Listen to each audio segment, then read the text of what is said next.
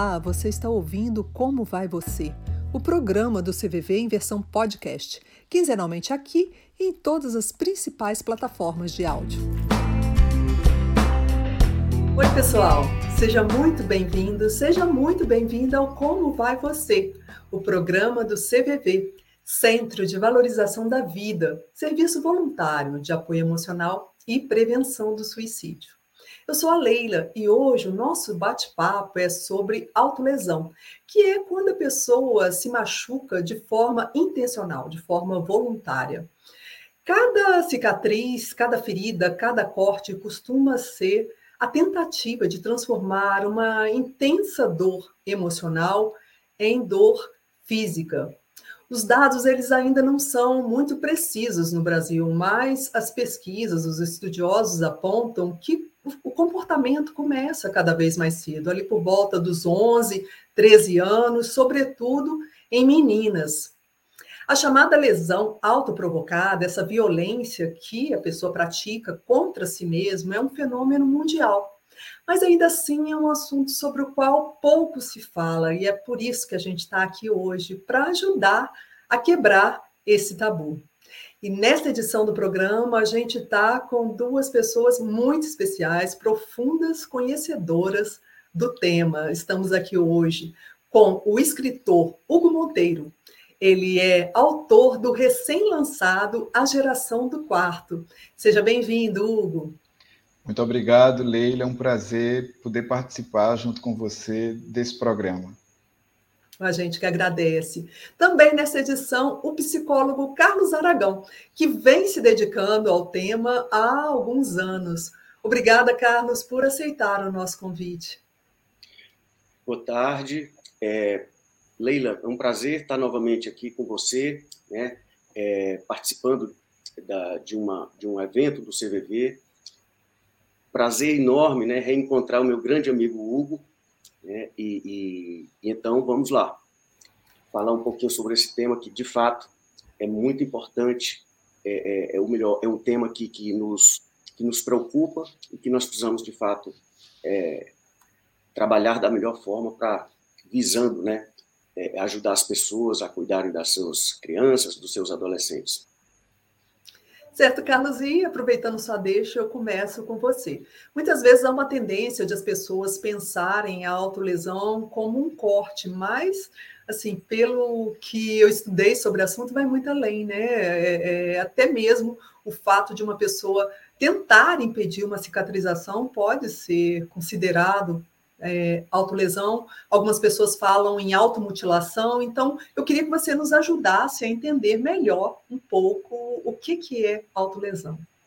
Tá. É, é, autolesão, o conceito que eu uso, né, é, é, que eu dividi com o Hugo tempos atrás, nos nossos primeiros encontros, falando sobre esse tema, é um conceito que vai, é, que, é, que, é, que é definido pela Sociedade Internacional chama ISSS, que é a International Society for the Study of Self-Injury, ou seja, a Sociedade Internacional que estuda a autolesão, eu me alinho ao, ao, ao, à definição deles, que significa é um ato né, no qual eu causo, eu causo conscientemente um dano imediato em parte do meu corpo, é, sem a intenção de tirar minha vida, ou seja, sem a intenção suicida, e essa é a grande diferença deste conceito para uma tentativa de suicídio, porque quando eu encontro um adolescente que chega com autolesão, por exemplo, eu pergunto, claro, entre outras coisas, quais são as motivações que ele tem, quais são as funções daquele, daquele, daquele episódio, daquele comportamento.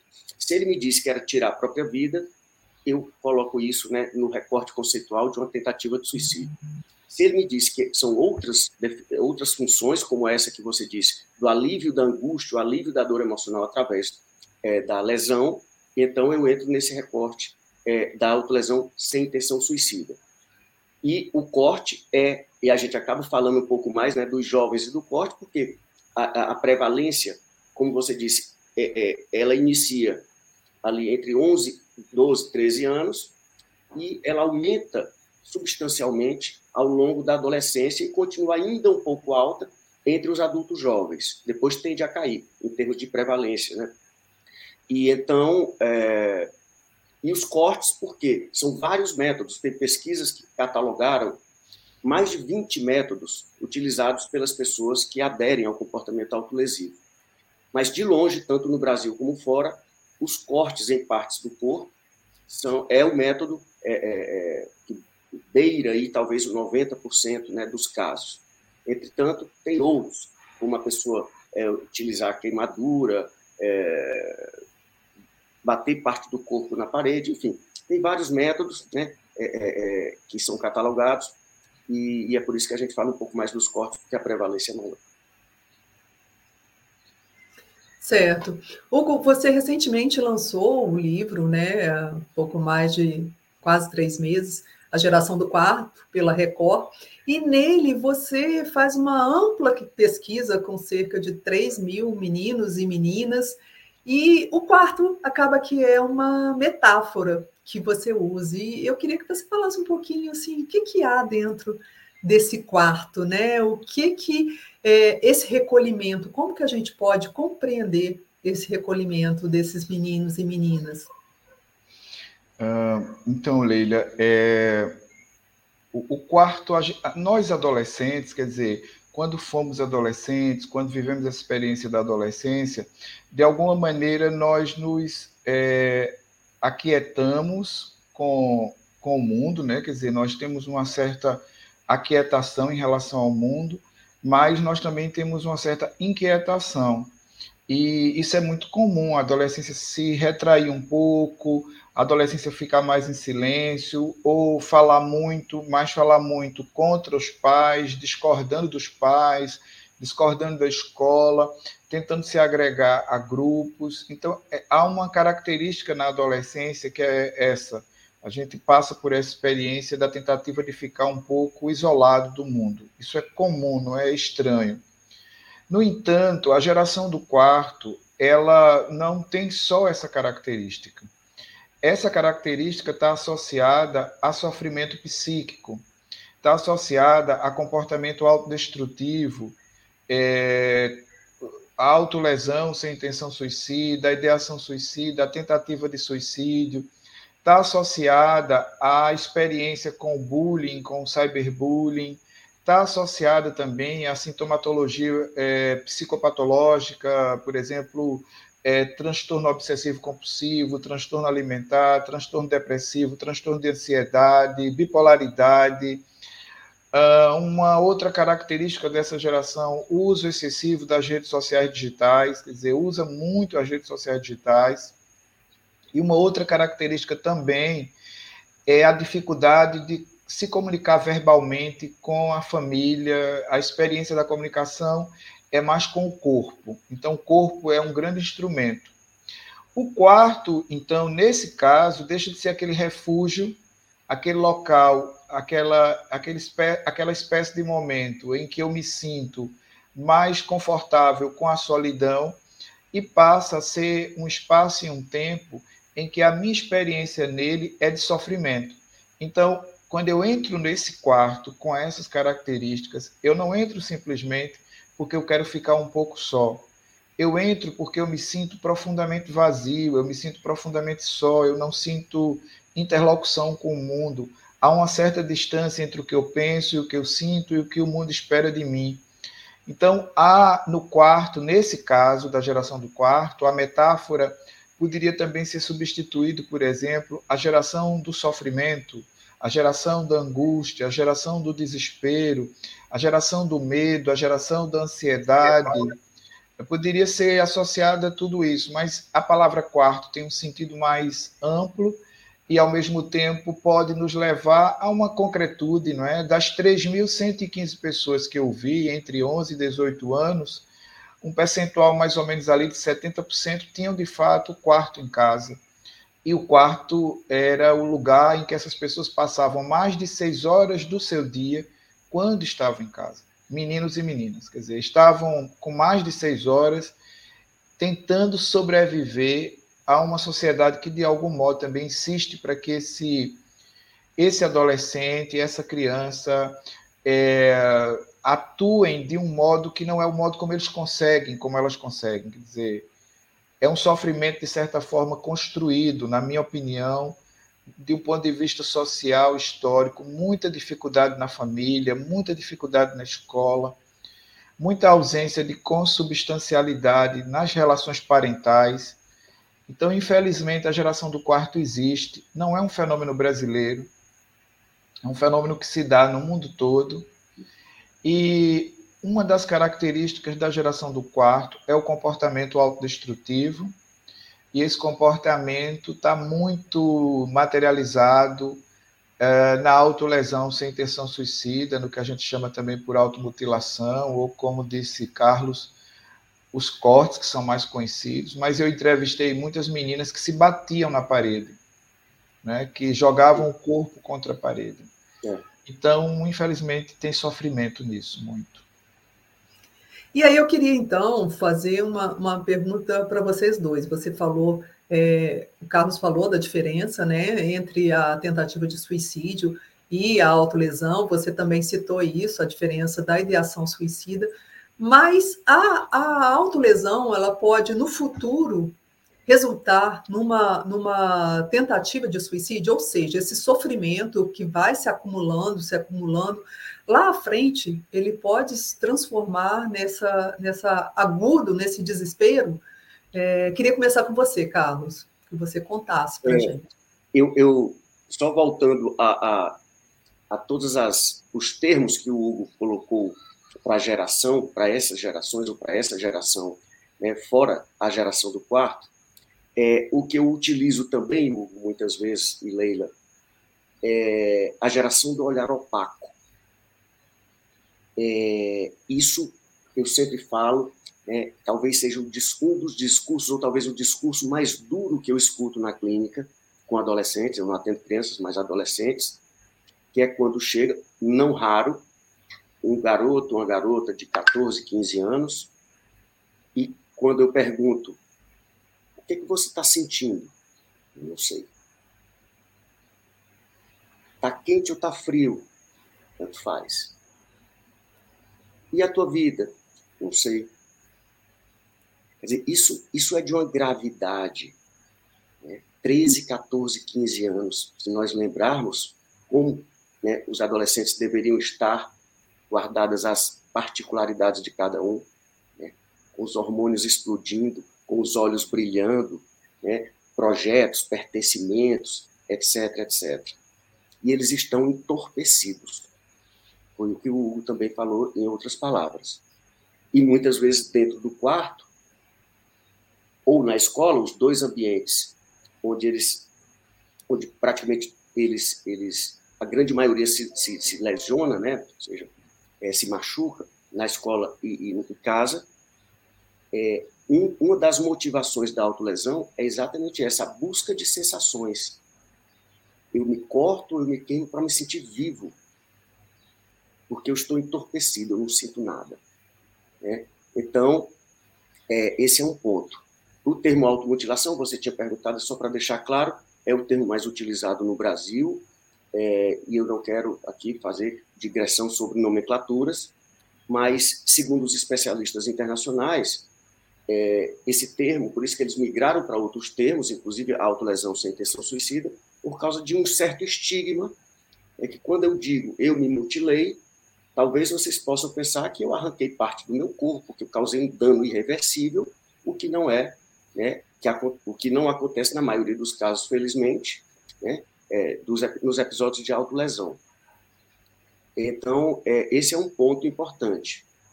Em relação à tentativa de a, a migrar para a autolesão migrar para o comportamento suicida, esse é o grande drama também, porque nós sabemos que entre 35 e 65% da população que se lesiona ou que se autolesiona caminhará para o comportamento suicida se não for acolhida e tratada.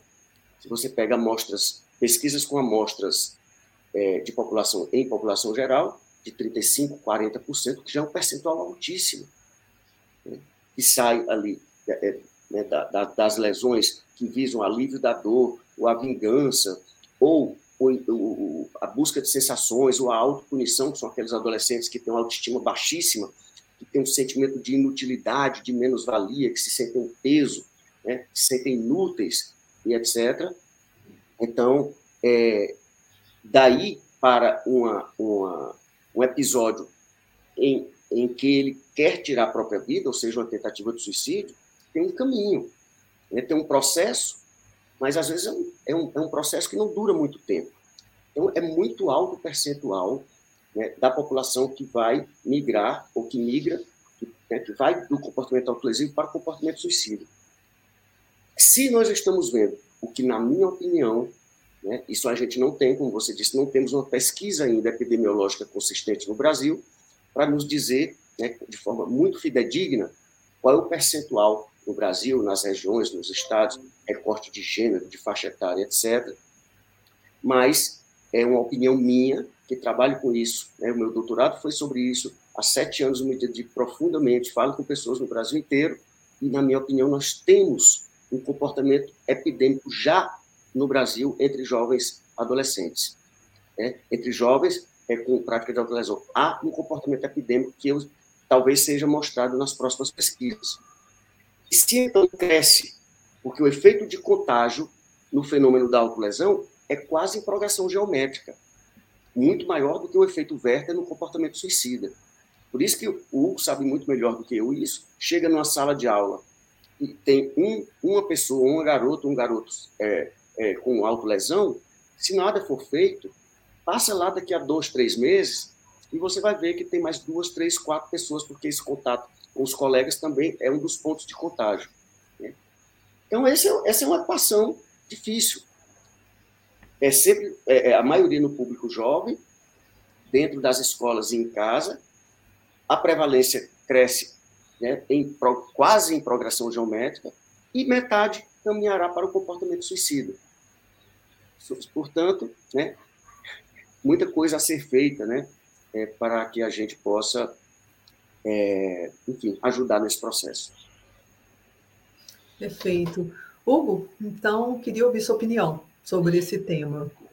Então, eu, eu é, corroboro né, com que, com que o Carlos falou, como ele, ele disse, a tese de doutorado dele é, traz é, um estudo sobre, inclusive sobre essa relação né, da autolesão e a tentativa de suicídio, e no meu livro, A Geração do Quarto, eu entrevistei inicialmente 3.115 pessoas entre 11 e 18 anos.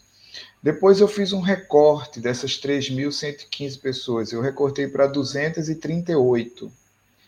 Essas 238 pessoas, entre meninas e meninos, quer dizer, entre miúdos e miúdas, como a gente diz em Portugal, é, todas tinham se autolesionado e todas tinham tentado suicídio, mais de uma vez.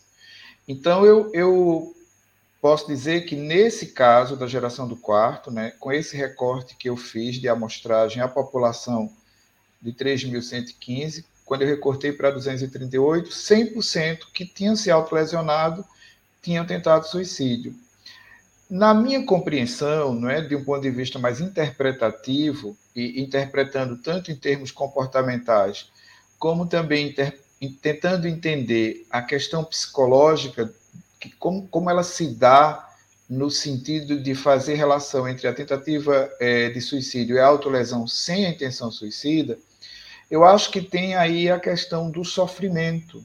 Não é? De modo geral, quem tenta suicídio, tenta suicídio a partir de uma experiência de sofrimento. Claro que há casos que você tenta suicídio por outras razões, mas a, a, o sofrimento é uma palavra presente. O, obviamente que eu falo de sofrimento patológico, né? não falo do sofrimento natural da condição humana, uhum. mas o sofrimento patológico. E a autolesão também é um sofrimento patológico. Quer dizer, ninguém se corta, ou se mutila, ou se lesiona conscientemente uh, porque está bem. E nas escolas, eu orientei uma dissertação de mestrado em 2018 e agora oriento mais duas, cujo foco é o, auto, é o comportamento autodestrutivo de adolescentes. E eu posso dizer, sem nenhum, sem nenhum medo de errar, que nessas escolas públicas é, ou privadas do estado de Pernambuco, por exemplo, invariavelmente, em cada sala de aula, você pode encontrar registros de pessoas que se cortam. Primeiro, porque é um comportamento com um grau de contágio, como disse Carlos, muito alto.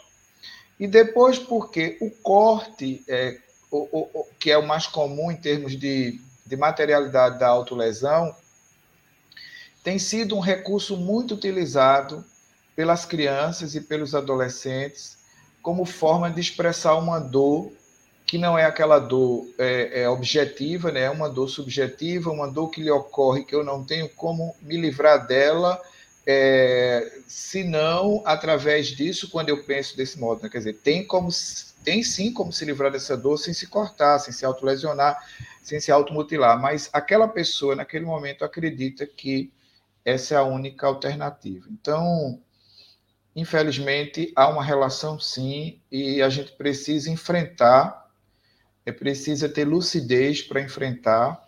Eu queria até é, mostrar só aqui a capa do livro. Eu não sei se ia mostrar, mas só para dizer que é, é, nesse, esses, essas 238 pessoas que eu encontrei estão aqui presentes no Geração do Quarto. E nós temos mais de 123 depoimentos. E em todos eles, quase todos eles, você encontra pessoas que expressaram que se cortam, que se autolesionam, que se mutilam. É, é uma ótima leitura, gente. Vale conferir o livro A Geração do Parto, que o Hugo é, lançou recentemente. Eu queria, então, gente, é, avançando um pouco nesse, nesse nosso bate-papo, entender. A gente pode falar de um perfil, porque a gente falou aqui do início, né? Meninos e meninas bem jovens mas é algo, algo restrito a pessoas tão novas ou não. Pode ocorrer ao longo de toda uma vida. É, e além disso, assim, já emendando uma segunda pergunta, é, como identificar? Assim, a gente pode falar em sinais, em, em pistas, né, que podem ser deixadas para quem está por perto possa ter mais atenção? É, bom, eu vou começar por, pela última, é, e depois eu volto para quando você para quando você perguntou sobre a questão da, do, do, intervalo etário, né, das faixas etárias e tal.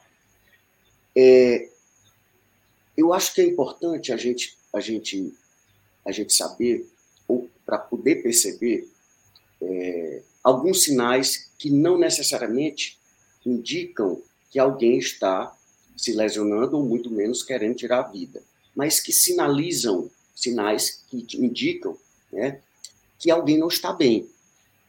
E talvez já em sofrimento grave, talvez até já recorrendo a comportamentos autodestrutivos. Como, por exemplo, e depois alguns ligados mais diretamente à questão da autolesão. É, tristeza profunda, mudanças bruscas de comportamento, anedonia, que é quando você vai perdendo prazer naquilo que você tinha prazer anteriormente, né? Então, é aquele garoto que se reunia com os amigos para jogar futebol e começou a não ir mais. Né? Queda no rendimento acadêmico, sem motivos aparentes. É... Chorar é, excessivamente, ou seja, né, crises frequentes de choro, também sem motivos aparentes. Falar muito em morte. O discurso que muitas vezes vai é, para as redes sociais, discursos melancólicos, textos melancólicos, como, por exemplo, a minha vida não tem mais sentido, eu sinto um grande vazio, essa vida não é para mim, é, coisas dessa natureza. Então, é, esses e outros tantos que a gente poderia pensar é, são sinais né, de que alguém não está bem. E a regra deveria ser: ao menor sinal de sofrimento, eu preciso chegar, ainda mais né? Se eu, está dentro da minha casa isso, para estender a minha mão, né, o meu colo, os meus ouvidos principalmente, para acolher essa pessoa e depois vamos saber em que nível está isso. Em relação específica, ou em relação especificamente à, à, à questão da autolesão, tem algumas coisas que a gente pode observar. Por exemplo, quando a pessoa não quer mais ir para a educação física na escola, ou no vestiário coletivo, porque de repente se tira a roupa ou a camisa, etc., podem aparecer as lesões. Né? Esse é um clássico. É, o outro é, é, a questão dos casacos. Né? Cidades, por exemplo, como a minha, Teresina, que é muito quente, ou mesmo uma cidade é, é, é aqui, eu estou em Belo Horizonte, né? você pega no verão e muitos, muitos, muitos garotos e garotas andando com casacos. É, meninas que às vezes usam muitos adereços, né, com pulseiras e tal. Às vezes, claro, não sempre, mas muitas vezes isso pode estar a serviço de esconder as lesões. Né? É, então, é, eu acho que esses são alguns dos sinais. Em relação à faixa etária, né, a prevalência é, é em relação à faixa etária, as crianças também, isso acontece também na, na na infância. Né? Pesquisas mostram que, que, que, antes dos 10 anos existe sim né, é, é, é, um, um, percentual de, de, de, de autolesão. Depois explode na adolescência, que vai aí, bate de 17% a 25%, pelo menos números internacionais, que eu acho que se assemelham ao Brasil, na minha opinião. Então, em torno aí de 17% a, a 22%, 25%, né, ou seja, de, de, de adolescentes que fizeram pelo menos um episódio de autolesão na vida. Quando vai para o adulto jovem, essa, é, é, esse número já cai para 13, 13,5%, que também é alto. Na idade adulta já cai para 5, 5,5%. E aí, claro, cai muito mais em relação à, à terceira idade, porque é um fenômeno transitório, ele tende a diminuir e, e a parar lá na frente. Né? Mas às vezes demora muito tempo. Ok.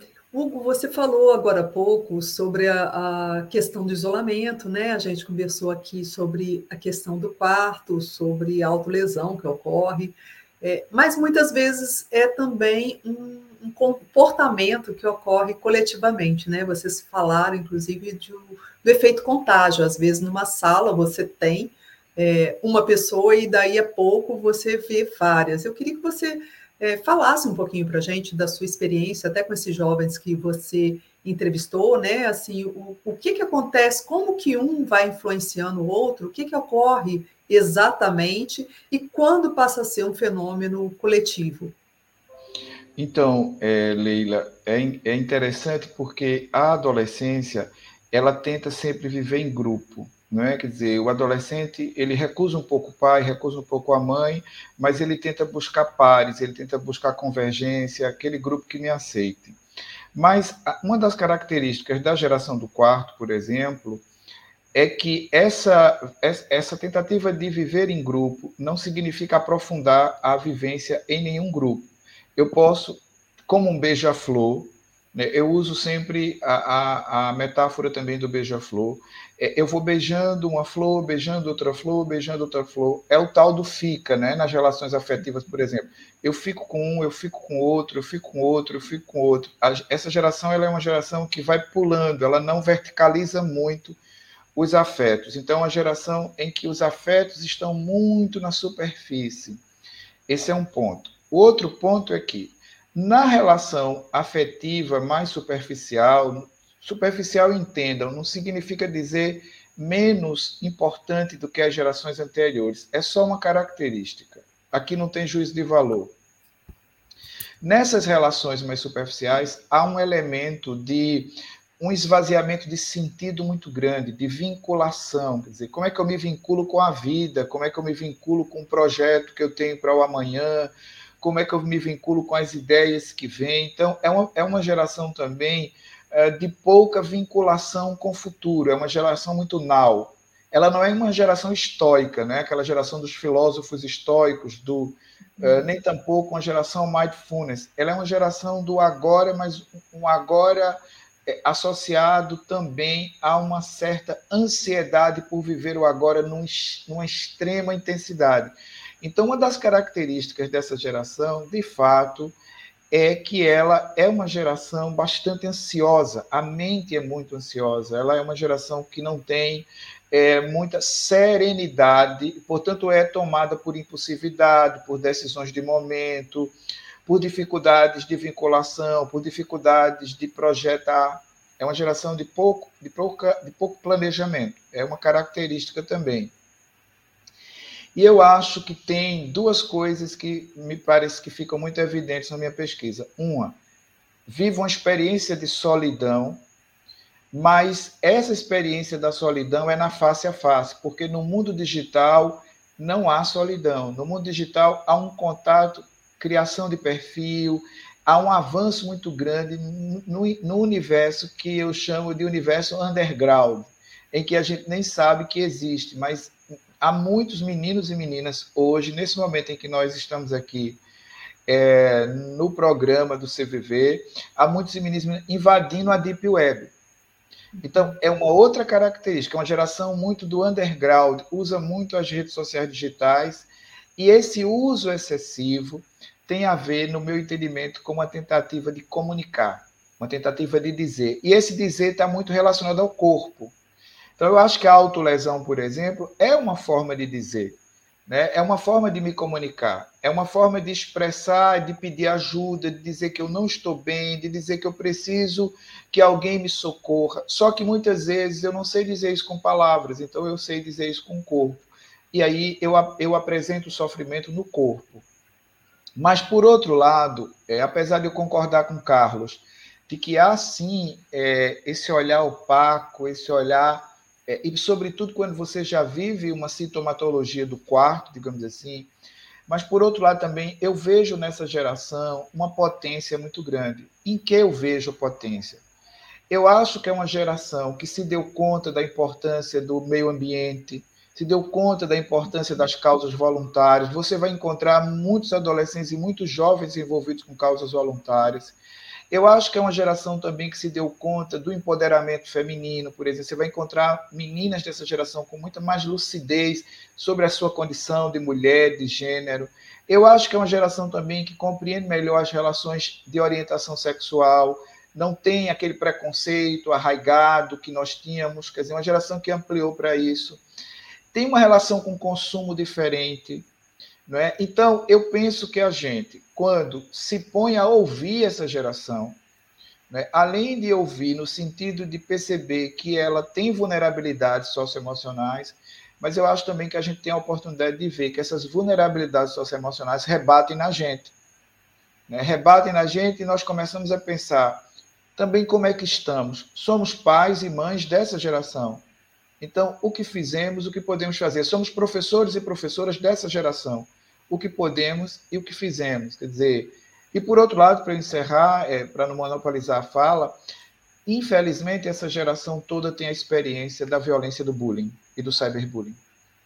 São duas questões também que eu acho que o programa não vai dar para a gente contemplar, mas o bullying e o cyberbullying são dois elementos que precisam ser relacionados a essa experiência. A violência, né? A violência. Sim. É. A gente vai ter que tratar disso num, num, programa específico. A gente vai ter que falar do bullying, cyberbullying, um programa específico. Eu já vou abrir a palavra para você, Carlos. Deixa eu só é, tá. Fazer, aproveitar para fazer uma pergunta, né? A gente realmente já está chegando ao final do programa. Eu vou te pedir para você deixar seu recado e fazer suas últimas considerações e também contar para a gente como que a gente inicia uma conversa quando a gente percebe uma pessoa próxima, enfim que ela está se autolesionando. O que, que a gente fala, como que a gente age, ou até o que a gente não deve falar né, nesse momento. É, bom, eu só queria é, voltar rapidamente, né, para a gente depois poder fazer o nosso, as nossas considerações finais. Quando o Hugo, e eu concordo inteiramente com ele, apesar do olhar opaco, e é exatamente esse olhar né, da, da, da, num, aspecto mais patológico, e é o que chega muitas vezes né, é para a gente nas pesquisas na clínica, mas eu também vejo, sem dúvida, uma potência de vida muito grande. É só você dar algum espaço, é, é, uma escuta qualificada, né, é, e proporcionar minimamente um ambiente, né, é, é um contexto para que ele, para que ele, ele que eu digo, ele ou ela, né, é, se manifeste, que a potência de vida aparece, sem dúvida alguma. mas em relação ao que você disse, eu perguntou, eu acho que a primeira coisa é a, a escuta, uma escuta atenta, exatamente, aliás, que eu devo ao CVV, né? Se eu tenho alguma qualidade de escuta, eu desde ao, ao, ao, aos três anos que eu fui, em que eu fui voluntário do CVV, seja uma escuta despretensiosa, não preconceituosa, atenta. Não quer dizer que você vai concordar com os argumentos da pessoa, mas pelo menos você vai não vai desqualificar o que ela vai dizer né? e não vai é, é, e não vai é, se tornar uma pessoa é, que eu diria é, uma pessoa que vai não validar aquilo que está sendo dito, ou seja, escutar. Para mim, a base, né, o lastro principal de uma relação de ajuda que pode prosperar é quando as pessoas se escutam de verdade. Primeiro ponto. Segundo, é bater, xingar, ou seja, usar qualquer método de violência numa hora dessa, me parece quase óbvio, para mim é óbvio, né? mas que é, isso vai piorar o quadro.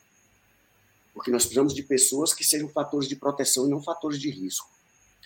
É, e então, é sentar, para mim, eu acho que a coisa não, não passa muito daí, pelo menos eu não consigo, sentar com meu filho, com minha filha, né, dentro de casa, para olhar no olho dele ou no olho dela.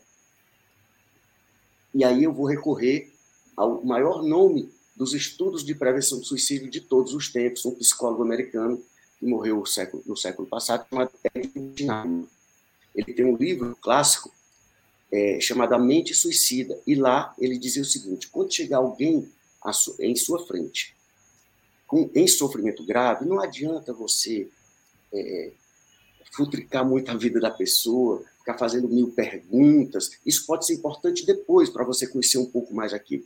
Naquela hora, né, para que essa relação, esse vínculo que muitas vezes está esgarçado, e vínculo também é uma palavra-chave para qualquer relação de ajuda que prospera, é, nesse momento, pergunta para a pessoa: aonde está doendo em você? Aonde dói em você? Me fala da tua dor. Agora, eu só posso perguntar isso se eu tiver tolerância, tempo, disponibilidade e ambiente para escutar e tolerar o discurso de sofrimento do outro. Senão é melhor não perguntar. Então, me fala onde dói. Depois diz o Schneidman, do alto, né, da sua experiência. Diz, como é que eu posso te ajudar? Me fala como é que eu posso te ajudar. É, e eu complementaria dizendo: conta comigo, conta comigo, eu me importo com você. E, claro, a partir daí você vai ter a matéria-prima básica e importante para você ver em que nível está o sofrimento do seu filho, da sua filha, né? e para onde você vai. Se, é, se, só em casa né, você pode, é, é, digamos assim, dar esse suporte, se já é hora né, de encaminhar para os profissionais de saúde mental, e quando o comportamento de alto, de alto risco, ou alto lesivo, ou suicídio está instalado, na minha opinião, obrigatoriamente ou necessariamente essa pessoa precisa de ambos os cuidados da saúde mental, psiquiatria e psicologia.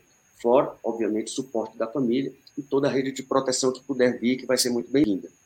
Então, é com isso que eu me eu faço aqui a, a, minha fala final, agradecendo muito a você, Leila, ao CVV, pelo carinho que eu tenho, você sabe disso, e que bom revê-lo, Hugo, né? faz tempo que a gente não se fala, mas em breve nos encontraremos, saudade de você, e um abraço a todos, e vamos cuidar né, para que a gente possa ter né, um pouco mais de saúde né, e, de potência de vida expressa no cotidiano com essa nova garota, com essa garotada que está aí. Perfeito, Carlos. Hugo também pedindo para você deixar seu último recado, eu aproveito e peço também para você comentar um pouquinho espaço da escola. Por quê? A gente falou do olho no olho, da escuta, né, que o Carlos acabou de abordar, mas na escola é muito menino e menino para professor, para educador da conta, né? E o número cada vez de profissionais mais reduzido. Então, o que, que a escola, como que ela pode agir é, diante da realidade que a gente tem atualmente?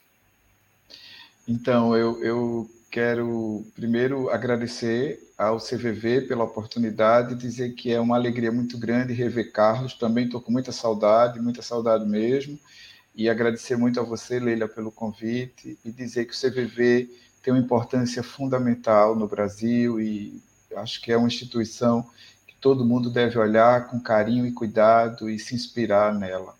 Eu acho que a escola precisa ser cuidadosa. A escola precisa ser cuidadosa e ser cuidadosa significa é, evitar comparações, evitar julgamentos, evitar sentenças, evitar definições.